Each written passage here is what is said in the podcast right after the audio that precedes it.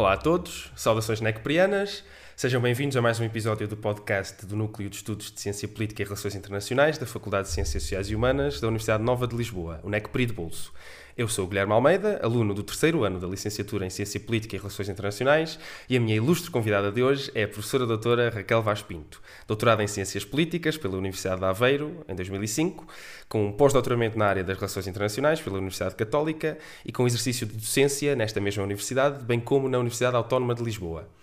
Atualmente é investigadora integrada do Instituto Português de Relações Internacionais da Universidade Nova de Lisboa e professora auxiliar convidada na Faculdade de Ciências Sociais e Humanas desta, onde leciona a disciplina de História das Relações Internacionais. Foi presidente da Associação Portuguesa de Ciência Política entre 2012 e 2016. É também comentadora na TSF e na SIC no que toca a assuntos internacionais. Uh, Trata-se de uma ilustre académica na área das relações internacionais, com variadas publicações de livros e artigos, sendo as suas áreas de investigação a política externa chinesa, a grande estratégia dos Estados Unidos e a Ásia-Pacífico, portugueses e o mundo, bem como religião e relações internacionais. Professora doutora Raquel Vaz Pinto, seja muito bem-vinda. Muito obrigada. Saudações a todos, uh, os alunos e membros do NECPRI e, em particular, ao Guilherme. Vamos lá então. Um, o tema que hoje abordaremos centrar-se-á na afirmação da Rússia no pós-Guerra Fria e como, eh, de certa forma, o desenrolar da história nos trouxe até à invasão russa da Ucrânia. Eh, assim sendo, e começando pelo princípio, como aliás não podia deixar de ser, pergunta à professora como perspectiva eh, a implosão da União Soviética enquanto fenómeno geopolítico e como é que a primeira tentativa de afirmação internacional da Federação Russa, sob a presidência de Boris Yeltsin, se relacionou com o Bloco Ocidental, um antigo rival do Estado antecessor. Uh, bem, uh, num primeiro momento, essa foi sem dúvida uma transição uh, extremamente dolorosa na perspectiva de Moscou e foi uma transição, uma, uma fase da sua história, ou seja, esta passagem de União Soviética para a Federação Russa, uh, que teve, uh, num primeiro momento, uma grande preocupação com as suas fronteiras. Ou seja, uh, quando temos aqui três, três datas importantes, 89 e a queda do Muro de Berlim,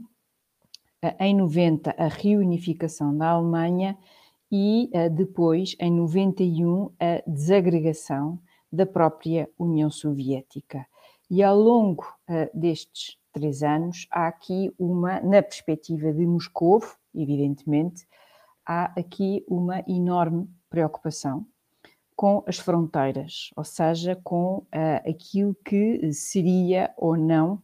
a manutenção, primeiro, das repúblicas uh, que constituíam a União Soviética e depois mesmo, uh, e sobretudo tendo em conta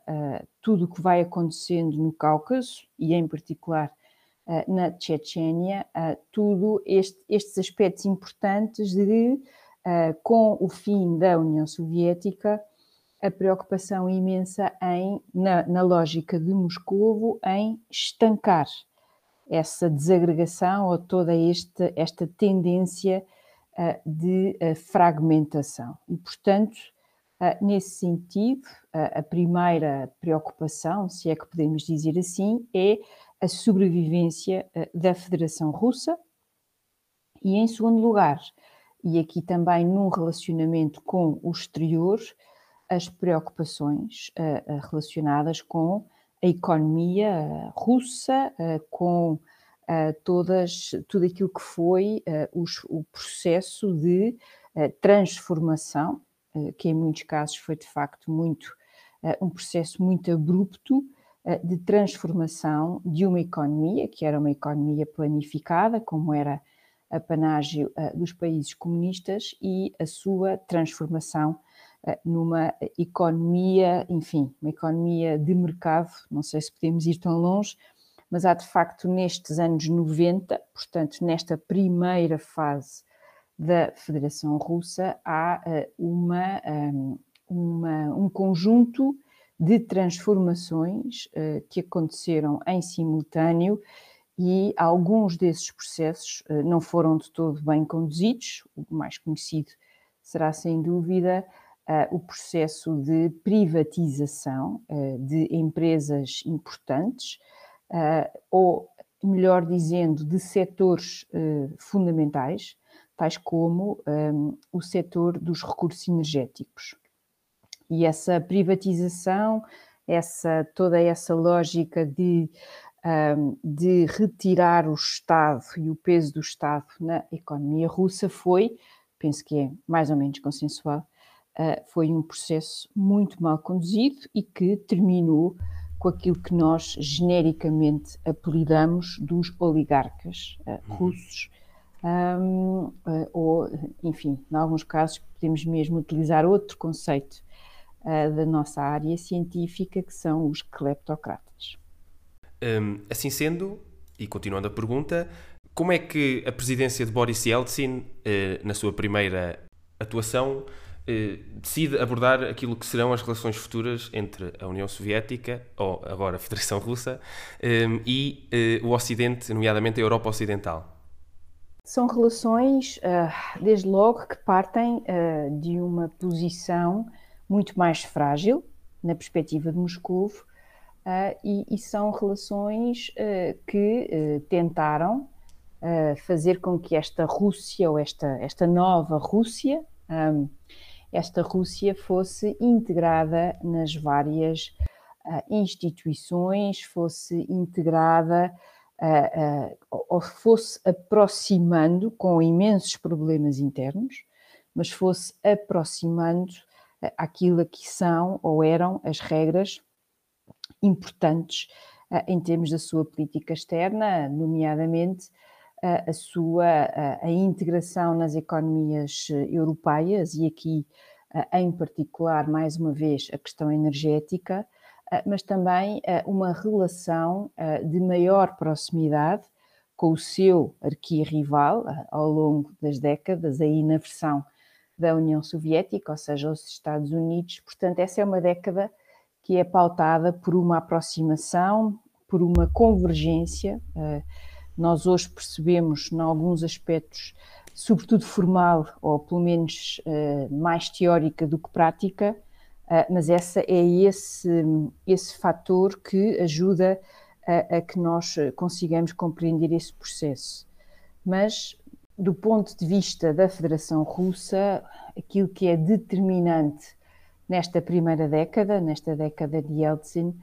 é, é uma espécie de necessidade de arrumar a casa, ou seja, uh, o principal foco são as questões internas, os problemas internos, as questões económicas, as questões sociais, a reorganização da sociedade, a maior robustez dada a, a processos eh, democráticos, ou seja, imensa coisa. Tanto que é que um, a Federação Russa sucede formalmente à União Soviética, por exemplo, como membro permanente eh, do Conselho de Segurança das Nações Unidas, um, e uh, ao longo dessa década de 90 nós já vamos vendo alguns sinais uh, de como essa integração ou de como essa aproximação não é, não é plena, ou seja, há interesses que são interesses divergentes. Uh, se, por exemplo, quando da invasão de, do Kuwait por Saddam Hussein houve uma convergência a nível internacional, um, e há uma resposta das Nações Unidas uh, muito mais, uh, muito diferente. Foi, por exemplo, as questões já relacionadas com o território da antiga uh, Jugoslávia e, em particular, já mais para o final da década, tudo o que esteve relacionado com o Kosovo e a separação, a secessão, todo o processo de de participação internacional ah, entre a Sérvia e o Kosovo, então território da Sérvia, e ah, hoje em dia ah, um Estado independente, embora o reconhecimento não seja pleno ou consensual entre os vários países que constituem a sociedade internacional. e, portanto, aí já temos sinais ou aspectos importantes que nos permitem ver que uh, há uh, áreas ou uh, temas ou países que tradicionalmente, por um conjunto de razões, são países um, mais aliados ou mais alinhados até com a própria Rússia, com, com Moscou. Certo. Um, assim sendo,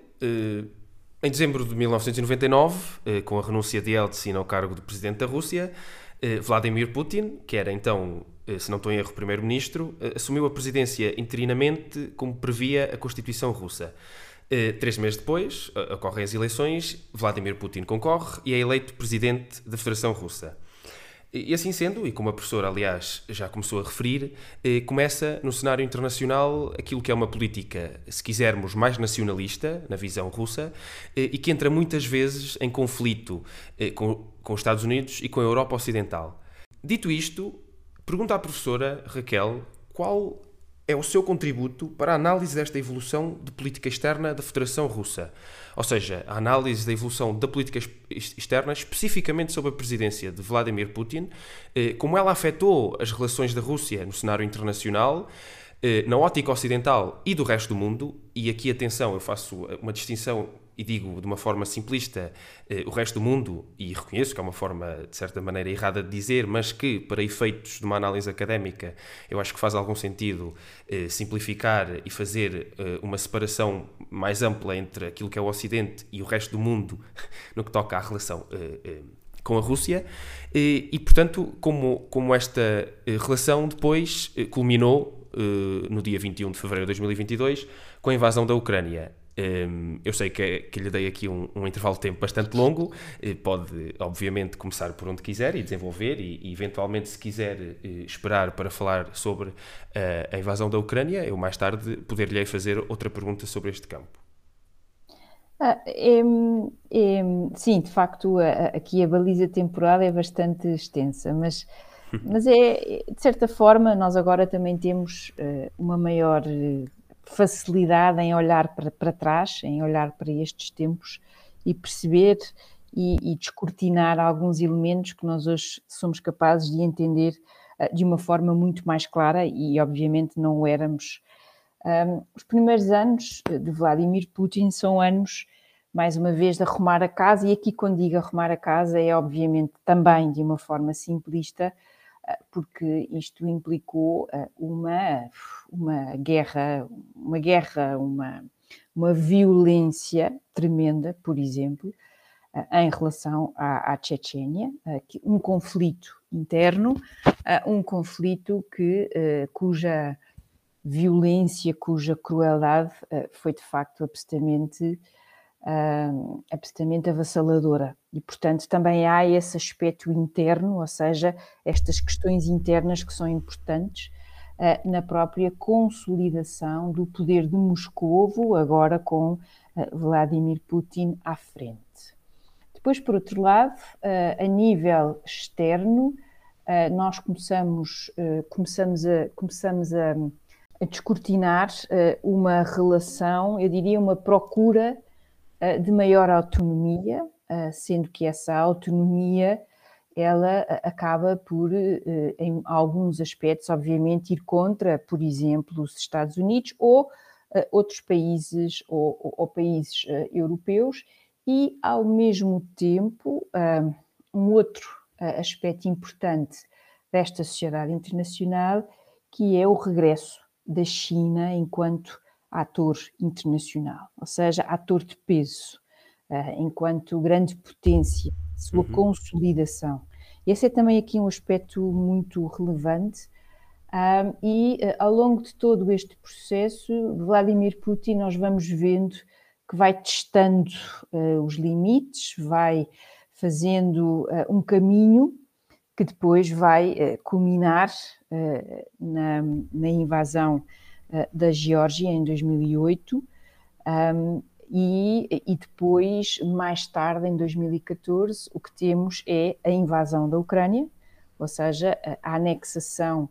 fraudulenta da Península da Crimeia e o início uh, de, do conflito uh, no leste da Ucrânia, conflito esse que, a partir de 24 de fevereiro do ano passado, foi englobado uh, numa guerra muito mais ampla e muito mais abrangente. Ao longo de todo este uh, processo, um, há um aspecto importante que Vladimir Putin não foi de todo capaz de fazer, e isso também tem condicionado e de que maneira as opções por parte de Moscou. E uh, aqui a, a, observação ou a comparação com a China é, uh, é, muito ilustrativa. Uh, enquanto que a China foi, foi fazendo um caminho do ponto de vista económico, do ponto de vista comercial,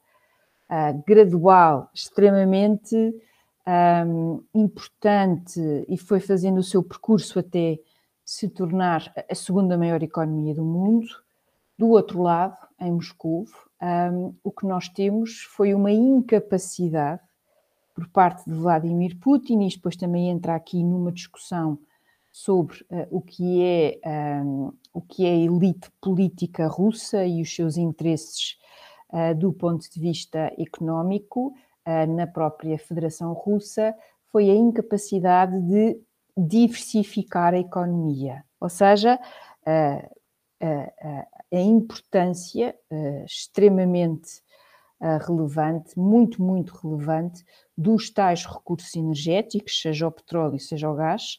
uh, natural, para o próprio orçamento da Federação Russa, o que em alguns momentos tornou esta sua, esta sua dependência, não é bem dependência, mas pouca flexibilidade quando, por exemplo, o preço do petróleo ou o preço do gás aumenta ou diminui. Ou seja, há, há este fator. Em segundo lugar, uh, e fruto também de uma opção uh, alemã de uh, esta ideia que nós agora compreendemos de forma muito clara que foi um, um erro colossal, esta ideia de separar a parte comercial, a parte energética do que é a parte estratégica, ah, seja o Nord Stream, ou seja, o, o pipeline ah, que, ah, de gás natural de, da Rússia para a Alemanha, um pipeline direto, e depois a construção de um segundo pipeline. Ou seja, a, a, a Rússia foi, apesar de todas estas condicionantes a nível internacional, a, a, Rússia foi fazendo o seu percurso, mas com um, com uh, alguns desafios que, que verdadeiramente nunca, uh, nunca foi capaz de ultrapassar, interna e externamente. Por outro lado, também gostava talvez de destacar que, um, mesmo neste continente europeu, o ano 2004 é um ano importante, porque é um ano uh, no qual nós temos uma boa parte dos países europeus que uh, vão entrar, uh, ou seja, vão entrar enquanto membros, seja da União Europeia, seja da própria NATO. Uh, e nesse sentido levou aqui a que existisse uma, uma maior vontade também por parte de Moscou de tentar influenciar, de tentar alterar. É, é hoje claro que durante muito tempo Vladimir Putin e esta Rússia financiaram uh, movimentos. Nós depois podemos ter aqui vários nomes, uh, há quem lhe uhum. chame movimentos antissistémicos, uh, ou antissistema, melhor dizendo, há quem lhe chame populistas. Eu lembro-me de um survey ótimo do European Council on Foreign Relations que os apelidava de insurgentes. No fundo, Sim. movimentos que são, podem ser mais até de extrema esquerda ou de extrema direita, esse aspecto é indiferente. Uh, o que eles têm em comum é serem anti-União Europeia ou anti-NATO uh, ou anti um, terem imenso, imensas reservas, ressentimento face àquilo que é a ordem, a ordem europeia. E, e, e portanto, temos toda esta panóplia de instrumentos uh, que foram sendo uh, feitos e, sobretudo, uh, do ponto de vista mais prático, a não reação ou uma reação muito leve, seja à invasão da Geórgia em 2008, seja, obviamente, à invasão da, da Ucrânia em 2014, que foi uma invasão que rasgou por completo uh, um acordo uh, celebrado entre, uh, entre Moscou, ou seja, entre as duas partes, se é que podemos dizer assim, na qual a, a, Ucrânia abdicou do seu arsenal nuclear, que ficou do tempo da União Soviética, em prol da manutenção das suas fronteiras, e é esse princípio acordado em 94 que esta Rússia acaba por rasgar por completo. Portanto, nós temos ao longo de toda esta desta baliza temporal muito grande, na qual o mundo também não esteve parado, não é? Tivemos uhum. o 11 de setembro em 2001 e tudo o que se seguiu, uh, tivemos a invasão do Iraque em 2003, uh, tivemos uma crise económica e financeira 2008 e 2009, cuja cujas sequelas, cujo impacto uh, em alguns setores, em alguns aspectos, ainda, uh, ainda não foi totalmente ultrapassado. E também temos aqui a própria pandemia e, e, esta guerra que impulsionaram, deram aqui uma força imensa a uma divergência, a uma rivalidade que se começou a desenhar de forma mais clara, uh, com a reação chinesa à crise económica e financeira de 2008 e 2009, um, e que hoje é assumida. E, e, é, e é também essa outra realidade, essa realidade, essa tensão entre Washington e Beijing, que muito influencia uh, Moscou, em particular, obviamente, depois da decisão de invadir ainda mais a Ucrânia a 24 de fevereiro de 2022. Um, deixando aqui a parte da China para uma pergunta futura, porque iremos lá regressar, um, e, e, pegando na sua intervenção, eu gostaria de, de, partir para uma pergunta, assim um bocado, se quisermos, bipartida, eh, que de certa forma procura fazer uma síntese daquilo que é uma visão mais liberal nas relações internacionais e uma visão mais realista, um, que é eu gostaria de perguntar à professora,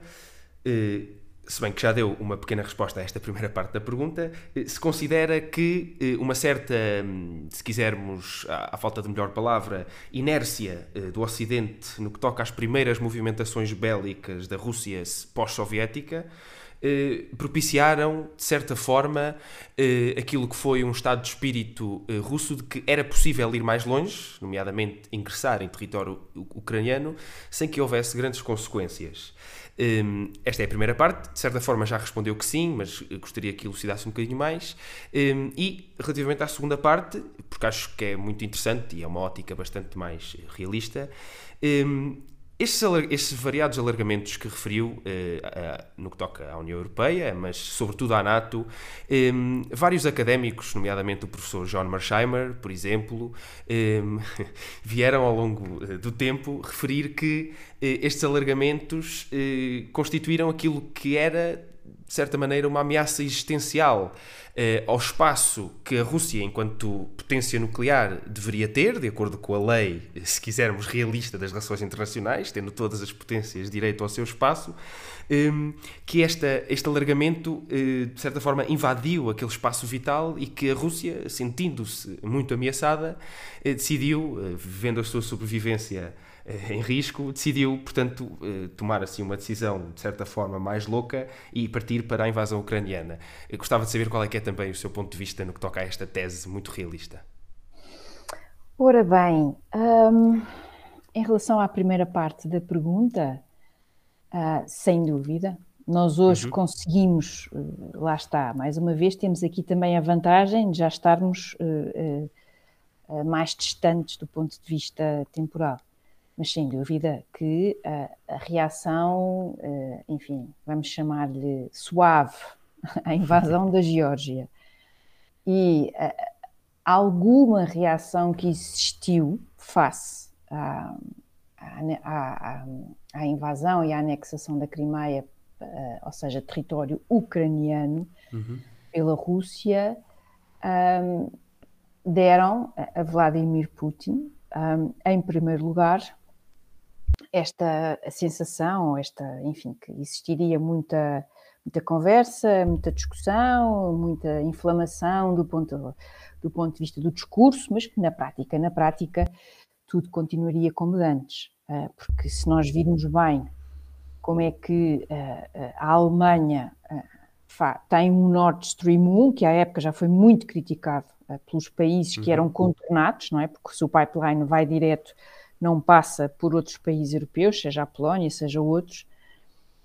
Um, e, portanto, uh, a, a, decisão de avançar o Nord Stream 2, neste contexto de, de invasão da Ucrânia e de quebra do direito internacional ou de violação do direito internacional, Bem, então aí eu penso que uh, do lado de Moscou, do lado do Kremlin, a, a, lição ou a ilação a retirar é sem dúvida de que um, tudo continua, é? seja em termos de recursos energéticos, em termos de uh, um conjunto, ou seja, o mercado europeu continua. Esse por um lado. Em segundo lugar também, uh, a, própria, a própria reação por parte um, por parte dos Estados Unidos uh, também não é uma reação forte, uma reação uh, muito, uh, muito enfática. Há, há, e aqui, quer dizer, há evidentemente, e até face a acontecimentos internos na própria Rússia, o, o, o assassínio de opositores, ou de uhum. figuras da oposição, melhor dizendo, figuras da oposição, ou seja, há aqui uma consciencialização uh, lenta uh, de que uh, esta, esta Federação Russa, liderada por Vladimir Putin, não tem qualquer intenção ou não está de todo interessada no tal processo de convergência com seja com, com esta expressão que, enfim, hoje é uma expressão mais complexa, esta ideia do Ocidente, porque, em termos muito concretos,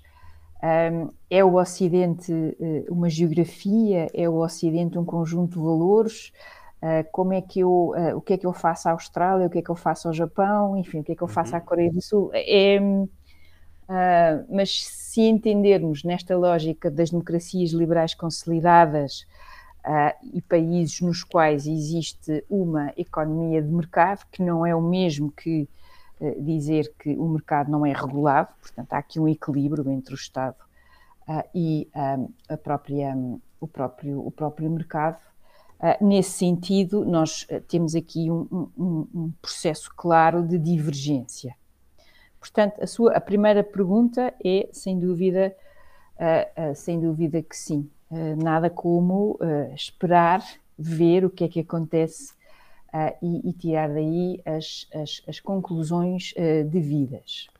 Sim. Em relação à sua segunda pergunta, um, eu penso que em primeiro lugar, enfim, eu, eu tenho, ou seja, tenho sérias dificuldades primeiro em encaixar. Uh, há muitos outros realistas que não pensam sim, dessa sim. forma, ou seja, uh, Mersheimer uh, nesta, nesta matéria em concreto, eh, não me parece de todo eh, que esteja, eh, enfim, que esteja a fazer uma análise, pelo menos ao nível a que estávamos habituados, face a Mersheimer. Um, certo. E um, aquele, seu, aquele seu livro, uh, The Tragedy of Great Power Politics, é excelente, bem anterior a, todos estes, a todas estas questões relacionadas com a invasão da Ucrânia. Um, mas neste ponto em concreto, eu acho que nós temos que distinguir dois aspectos. O primeiro aspecto é do ponto de vista formal, ou seja, uh, do ponto de vista dos tratados, dos acordos, dos entendimentos, nunca foi dada à Rússia a garantia de que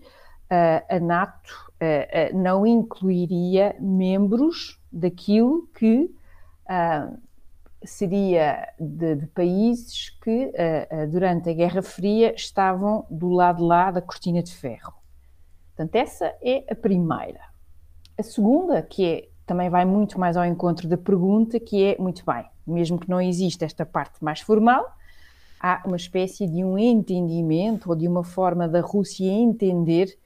o que é, uh, enfim, outra expressão que nós voltamos a pensar sobre ela, esta ideia da esfera de influência. Uhum.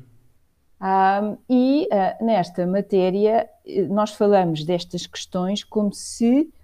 os países que estão no centro geográfico de toda esta discussão não tivessem agência e não tivessem voz. Ou seja, Um, a, NATO, a, a NATO uh, aceitou e incluiu. É mais isso do que nós pensarmos que uh, a NATO é, é, como se o alargamento da NATO fosse uma, uma estratégia toda ela muito pensada. Estas sociedades, e em particular países como Uh, os, três, uh, os três bálticos, ou países como a Polónia, países com, uh, como outros que entraram nesta leva, são sociedades que, do ponto de vista histórico, têm as piores memórias da União Soviética, têm as piores memórias de toda esta relação em termos de geografia. E, uh, portanto, esse, esse, é outro ponto que a mim me parece absolutamente fundamental. Cumprindo, cumprindo os critérios, então, uh, essa ideia da esfera de influência, enfim, a mim deixa muito a desejar,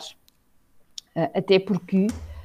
na ótica até bastante mais consolidada, aquilo que faz, um dos aspectos importantes, que também explica porque é que a Rússia decide uh, avançar desta forma, também está relacionado com a própria eleição de Zelensky, ou seja, é uma eleição, um, é muito interessante porque é uma é um percurso político ou não político neste caso que, que, sai totalmente fora do que é normal ou não é bem normal, do que é o tradicional, do que estamos à espera. E o facto dele ter sido eleito com cerca de 70% dos votos, uh, de ter como uh, uma das suas mensagens fundamentais uh, o combate à corrupção, que é um problema muito sério na sociedade ucraniana,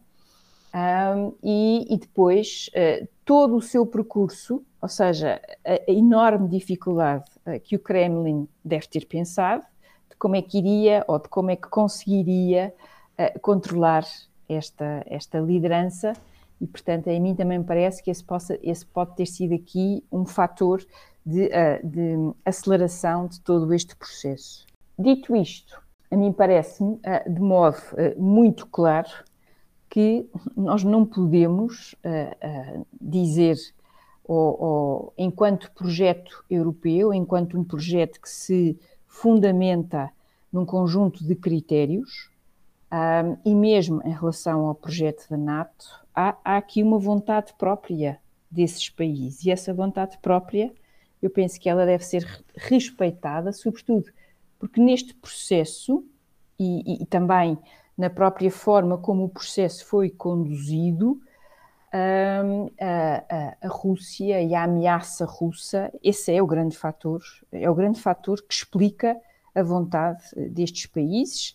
que aliás elegeram governos justamente com essa missão, aproximação a Bruxelas, aproximação à própria, à própria NATO, e uh, é, tem sido tão forte que uh, uma das consequências desta invasão foi países que, sinceramente, nunca imaginámos que fossem capazes de se tornar uh, membros da NATO, e eu aqui teria que destacar, evidentemente, a Finlândia, ela uhum. própria uma história muito sui generis face, um, face à própria Rússia uh, e, portanto, uh, a mim, ou seja, eu, eu, tenho muita dificuldade em aceitar o argumento das esferas, da esfera de influência quando estamos justamente a falar na, aquilo que é uma guerra, uma guerra de uma guerra de anexação territorial. Ou seja, aquilo que a Rússia está a fazer, um, não quero com isto dizer que nós temos evidentemente grandes potências, ou neste caso até uma superpotência eh, que já, várias, ou seja, já invadiram outros países. Aqui podemos pôr logo em cima da mesa a invasão do Iraque em 2003. Uh, o que distingue esta guerra é que esta guerra ou esta invasão é feita com o objetivo explícito, e em alguns casos com uma linguagem sinistra, de, um, de anexar o território que está a ser conquistado. Um, e, e, nesse ponto de vista é aqui uma, uma subida ou é, uma, é um tipo de ameaça, é um tipo de desafio um, que só faz uh, pensar a todos estes países que já estão na NATO que bendito o dia em que de facto no qual uh, uh, nós entramos para esta organização. Sim, de facto, uma guerra que faz lembrar os tempos dos velhos impérios continentais que se julgavam extintos depois da Primeira Guerra Mundial. Um, entrando então agora, e para terminar esta excelente conversa, um, eu gostaria de levar aqui a discussão uh, um bocado para o futuro. E, e, não querendo de todo fazer aqui um exercício de, de futurologia, até porque, como diz a professora doutora Ana Santos Pinto, esse não é o nosso trabalho enquanto estudiosos das relações internacionais. Eu gostaria de trazer para a ribalta a recente visita efetuada pelo presidente francês Emmanuel Macron e pela presidente da Comissão Europeia Ursula von der Leyen à República Popular da China. Viagem essa que foi marcada eh, não só por uma certa ofuscação da Presidente da Comissão em relação ao Presidente francês, eh, pelas declarações, eh, porventura controversas do Presidente francês, procurando, de certa forma, a necessidade de afirmar uma maior autonomização do Bloco Europeu em relação ao Bloco Norte-Americano. Eh, a professora confessou, na sua rubrica semanal na TSF, a opinião de Raquel Vaz Pinto, sentir-se exasperada ao ver a política externa francesa nestes momentos. É Pergunto-lhe porquê, professora? Ai, olha, então vamos lá. Um, bem, um, obrigada pela pergunta, Guilherme, que, como todas as outras, são ótimas perguntas. Um, Primeiro, um, então vamos fazer só aqui uma breve fotografia desta, desta visita. Um, era, era esperado que Ursula von der Leyen tivesse aqui um perfil muito mais discreto. Ela vai como convidada de Macron, uh, mas também porque na semana anterior Ursula von der Leyen fez um discurso importantíssimo, um, um discurso que foi, uh, para o qual ela foi convidada por duas instituições importantes uh, em termos de, uh, de, pensamento sobre a Europa e sobre o mundo. Uh, um é o MERIX, que é um instituto alemão que só trabalha, só quer dizer, trabalha sobretudo a China e a Europa, uhum. ou, ou, a China no mundo. Uh, e uh, o, o, EPC, European Policy Center, que é um think tank em Bruxelas, que há muito que é um dos um dos institutos que, um dos centros que produz pensamento sobre a Europa de forma consistente, coerente e extremamente relevante. E nesse discurso, a Ursula von der Leyen avançou com esta sua proposta, a sua, quer dizer, a proposta da Comissão sobre esta ideia do de-risk, ou uhum. seja, que é diferente do decoupling proposto pelos Estados Unidos.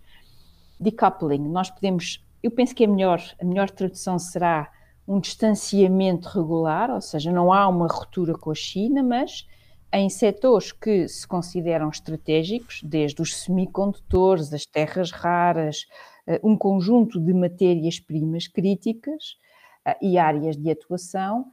há um distanciamento para não se ficar dependente da China, para, para existir uma maior autonomia do ponto de vista estratégico aquilo que Ursula von der Leyen propôs foi, não é tão, tão, tão forte, vá lá, como o uh, decoupling. Uh, nós temos sempre que inserir um dado óbvio nestas nossas conversas, que é a União Europeia não é um Estado, e portanto é, é tão óbvio que muitas vezes nós precisamos de o dizer, porque muitas vezes fazemos análises comparando um lado e comparando o outro, e logo nesse ponto de partida não é comparável. Uhum. Uh, o de-risk, uh, eu penso que a melhor forma de, a melhor tradução será mitigar riscos, mitigar, uh, atenuar um conjunto de dependências que a União Europeia tem nesta fase e, e os países europeus têm. Uh, não é só a questão energética em relação à Rússia, e aí era boa parte da Europa, mas há uma outra parte uh, para a qual essa questão fez menos sentido, mas também uh, nesta, nesta temática tão importante que é as matérias-primas críticas, aliás, sobre as quais a União Europeia emitiu recentemente, a Comissão lançou uma lista e um conjunto de propostas para, para tentar diversificar, deixar de estar tão dependente da China nestas matérias-primas, porque estamos a falar de matérias-primas fundamentais para desde logo, tudo o que for a, a, economia verde são, são componentes que são importantes, por exemplo, nas turbinas eólicas, que são importantes nos carros elétricos, que são importantes também na própria lógica da economia digital, não é? Ou seja, que são os dois pontos fortes uh, desta, desta comissão, do ponto de vista do que deve ser a União Europeia daqui a uns anos, e essas duas apostas, que estão obviamente citadas e muito bem explicitadas nesse documento e no discurso que Ursula von der Leyen fez, e que um, a ideia é uh, uh, deixar de estar, e há em algumas matérias a dependência em relação à China é absolutamente avassaladora. Uhum. Portanto, é, há aqui um, um, uma, uma, uma fotografia que é importante para percebermos um pouco melhor o contexto. Portanto, dito de outra maneira, Ursula von der Leyen, quando foi à China, sabia perfeitamente que a recessão ia ser menos calorosa, para dizer isto de maneira elegante, certo. por parte das autoridades chinesas e que não teria de todos os holofotes mediáticos, que foi o que aconteceu justamente com Emmanuel Macron. Agora, Emmanuel Macron também vai, faz esta visita e há dois aspectos que nós temos que, que realçar. Primeiro, a, a, imensa, como dizer, turbulência nas ruas uh, em, em, em, França, uh, logo à cabeça a cidade de Paris, face a, a, a medidas que Macron, uh, nomeadamente, nós falamos muito, obviamente, da questão da, do aumento da idade da reforma, mas há ali uma insatisfação, um protesto que é muito mais eh, abrangente uh, do que especificamente aquela medida, embora isso também seja relevante em termos de discussão. Portanto, instabilidade interna e, em segundo lugar, uh, Macron levou consigo uma comitiva de empresários, ou seja, esta, esta viagem à China resultou no fechar eh, de alguns contratos eh, no fechar de negócios que são importantes para eh, alguns setores fundamentais da economia francesa. Portanto, estes são aqui dois asteriscos que nós temos que colocar em relação a esta visita. Aquilo que Macron conseguiu, na perspectiva agora mais europeia e não na perspectiva francesa, porque me parece que esse foi o principal foco desta visita, Uhum. Aquilo que Macron conseguiu um, é uma espécie, enfim, é, é quase de forma indireta, porque parece-me a mim que aquilo que Macron provocou, seja com os seus comentários, face, um, face à China propriamente dita, seja sobre os seus comentários em relação a Taiwan, seja uh, com os seus comentários sobre uma autonomia europeia eh, que eu imagino que para Macron seja uma, uma autonomia europeia liderada pela França, provavelmente, claro. ou com maior ênfase na cultura estratégica francesa, um, e portanto, uh, e que seja uh, mais autónoma, palavra, não é tanto autónoma, mas que seja, uh, que seja ela própria diferente ou muitas vezes contrário aos Estados Unidos. Ora, essa é uma discussão que eu acho que vale muito a pena ter, uh, mas também é uma discussão em relação à qual uh, não me parece que nós podemos ter grandes ilusões uh, e, sobretudo, há uma grande, até do ponto de vista do modelo, do ponto de vista dos seus valores, há uma grande diferença entre o que é os Estados Unidos enquanto superpotência, com todos os erros cometidos em matéria de política externa e política interna, já agora, uhum um, mas que são aliados uh, desta, desta Europa e viu-se e tem-se visto uh, na Ucrânia. Não fossem os Estados Unidos, como é, que, como é que teria sido o apoio, como é que teria sido o auxílio a esta Ucrânia que, que surpreendeu, eu acho que podemos dizer isto de forma. surpreendeu, surpreendeu o mundo. Uh, Zelensky, enquanto líder, igualmente surpreendeu e tem sido um exemplo absolutamente notável sacrifício, de liderança, de coragem, uh, uh, num conflito que provavelmente uh, muitos pensariam que estaria resolvido ao fim de poucas semanas. Portanto, esta posição francesa, ou esta posição de Macron, teve aqui, acelerou, ajudou aqui muito a, a pôr, para já, a pôr toda a gente, como nós, a discutir Uh, o Sim. que é que isto quer dizer? Qual é o alcance destas palavras e se a União Europeia, os principais países europeus, pensam assim. E igualmente interessante, ou talvez até mais interessante, foi agora a recente visita da Ministra dos Negócios Estrangeiros alemã, Annalena Baerbock, que é quase ipsis verbis aquilo que foi dito uh, por Ursula von der Leyen. E um, eu diria que de forma talvez não desejada ou não pensada, Macron obrigou uh, as várias capitais europeias a discutir, a falar, uh, a pensar realmente sobre o que é que querem ter uh, em termos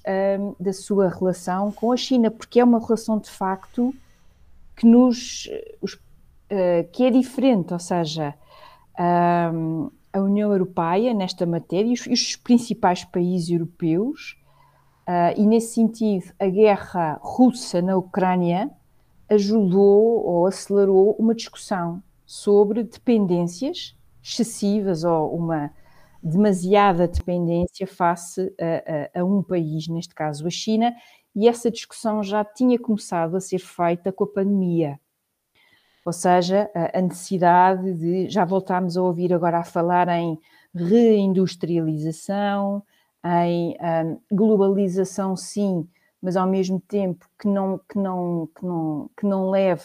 a que eu perca, enquanto país, enquanto entidade, a minha autonomia estratégica, a minha margem de manobra, e portanto toda esta discussão internacional, a invasão russa, ou ainda maior invasão uh, russa da Ucrânia ajudou, foi absolutamente determinante nesta discussão de fundo, ou seja, e aqui a Alemanha é o país absolutamente central, não só porque é o país cuja economia